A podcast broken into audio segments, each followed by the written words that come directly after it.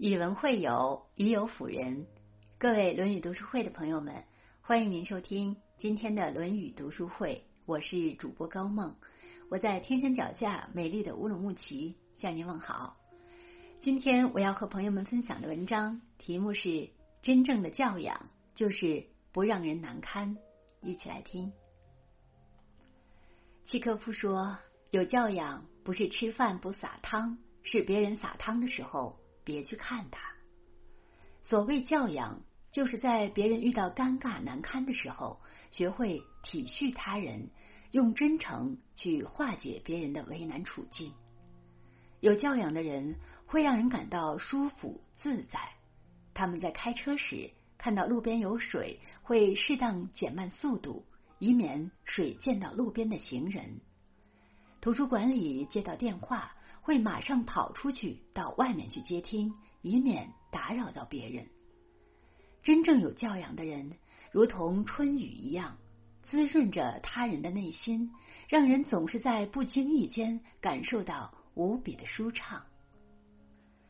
古人云：“人有短，切莫揭；人有私，切莫说。”看到他人的难堪尴尬，千万不要去拆穿。他人有什么不想说的事情，就不要去说破，这是一个人最基本的素养。看过这样一个故事：有位青年，虽然自己没有什么很高的学识，却非常喜欢显摆自己。有次，他被别人当面说：“看你也没什么能耐，不就是靠家里的关系才混到现在这副官职，有什么好显摆的？”青年很生气。就直接跑去找他的好朋友，将遇到的事情一五一十的告诉对方，抱怨自己被别人看不起。虽然这位朋友对其为人做事一直都很清楚，特别是对方的性格，可以用嚣张跋扈来形容。然而，他却并没有直接揭穿朋友真实面目，而是隐晦的劝解他，对他说。你可以不用在意他人对你的看法，只要你有足够好的才华能力，别人怎么说你，你都无需在意。青年听完之后，心领神会，也诚然的接受。每个人其实都有自己的短处、缺点，如果你正面了当的揭穿他人，会给人的心理带来莫大的伤害。看破不戳破。其实背后隐藏的是对他人的理解、包容和尊重。学会将心比心，真诚待人，才不把别人置于难堪的处境。生活本就不容易，何必去为难别人？所以，不给人带来难堪，是一种高贵品格的表现，也是一个人有教养的诠释。微博上有个关于教养的话题。哪些行为会让你觉得一个人非常有教养？最高赞的回复是：一个有教养的人从不会让人难堪。不让人难堪，就是尊重他人，让他人免陷于尴尬之中。前段时间，在某次作家协会的颁奖典礼上，一位女作家在接过胡歌颁发的奖杯之后，与胡歌礼貌性的拥抱一下。接着，主持人何炅对接下来上台的男作家开了个小玩笑，说：“你和主持人依依也拥抱一下吧。”谁知男作家回答说：“我这个人脸皮比较薄，不像某人似的，你怎么可以和我这个文化人开这种玩笑？”不料话一出口，台上台下都一片尴尬，连平时反应敏捷的何炅也一时没有搭上话。这个男作家说自己脸皮薄，那不就是指胡歌脸皮厚吗？在这样的氛围下，胡歌及时冲上台，连续说了三句对不起，并说：“刚才和女作家拥抱，确实那是我脸皮厚，人家脸皮薄。我告诉人家说我想拥抱。”话音一落，现场气氛才在凝固中缓和下来。有句话说。有教养的人总是能不动声色的帮他人解围，让人免陷于尴尬。日常中，其实人都难免会有失误，但是有时候却并不是本人想犯错的。所以，一个人在处于难堪的场面，难免就会有人对于失误夸大、落井下石。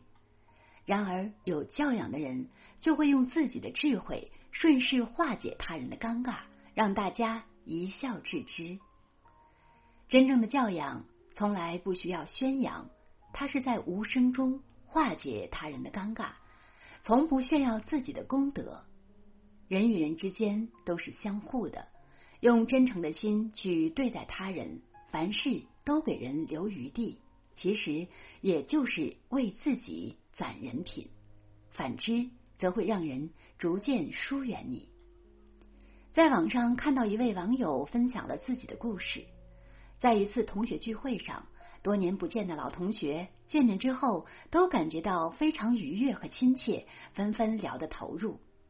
聚餐结束后，有一位显得几分老板样子的同学站起来，豪气的说了句：“服务员，买单。”这时，坐在隔壁的班长马上站起来打断他说：“真的不用啊，不是说好了大家一起 A A 的。”只见那位豪气的同学回答说：“还 A 什么呀？今天这一餐就由我来请客，这点钱对于我来说不算钱，但是对于在座的某些同学来说，可能就未必了。所以这餐就让我来请吧。”听完这话之后，本来和谐热闹的氛围突然一下安静下来。之后每次这位同学组织同学聚会。就很少有人愿意去参加。有教养的人是善良，能将心比心，不让他人难堪。与人相处，正如白居易所说：“以心度心，以身观身。”有教养的人会为他人着想，将心比心。无论做什么事之前，会先考虑他人的感受。让他人不会陷于尴尬的处境。有些人其实表面看上去谨言慎行，以为自己在顾全他人的体面，其实实际上却是在显示个人的风度和品质。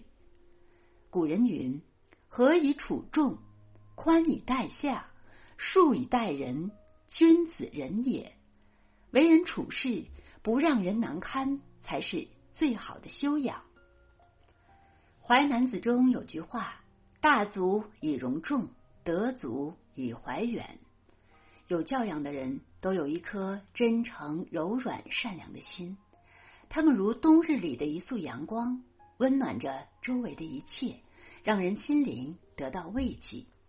有教养的人总是在不经意间的细节透露出高贵的品质，体现出高尚的人格。有教养的人懂得将心比心，感同身受，用一颗平常心去对待身边的每一个人。有教养的人是能够洞明世事、理解他人，不动神色的化解他人的尴尬。愿你也有一颗善良的心，做那个让人舒服的人。